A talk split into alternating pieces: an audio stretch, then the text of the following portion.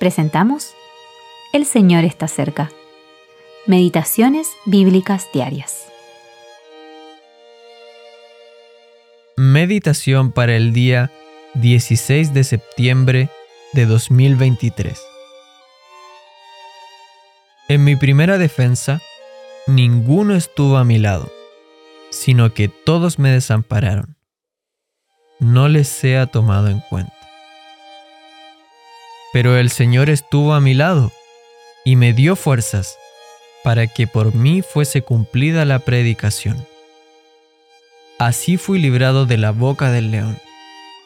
Y el Señor me librará de toda obra mala y me preservará para su reino celestial.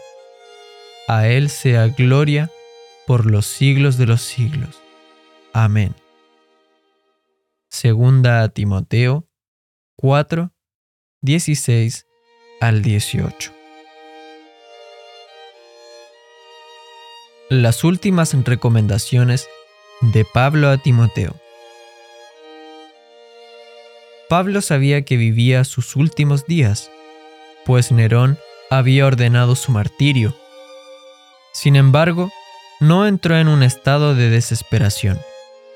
En lugar de eso, animó y enseñó a otros siguió leyendo y escribiendo. Versículo 13.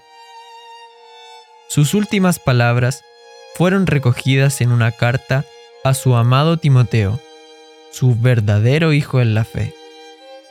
Primera a Timoteo 1, 2. La segunda epístola a Timoteo es una carta mucho más personal que el resto. Aunque la carta incluye el rechazo a ciertas apostasías, instrucciones a los ancianos, lecciones para los jóvenes creyentes, doxologías y bendiciones, su objetivo principal es alentar a su Hijo en la fe y por consiguiente a todos los creyentes, a pesar de la oscura situación en la que él mismo se encontraba. Este estímulo lo extrajo de los muchos recursos divinos que están siempre a disposición de la fe.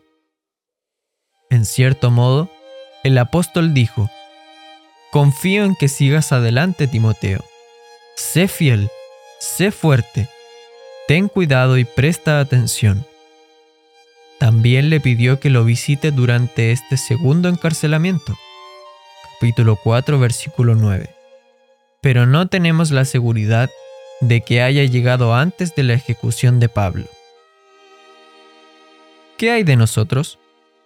¿Cuáles serían las últimas palabras que le escribiríamos a nuestros seres queridos y amigos? Las palabras de Pablo proceden de una vida de fe y de profundo compromiso con su Señor. ¿Qué podríamos decir nosotros para animar a alguien? Por último, ¿habríamos estado dispuestos a visitar a Pablo como lo hizo Onesíforo? ¿O a quedarnos con él como Lucas? ¿O ir a visitarlo como se le pidió a Timoteo?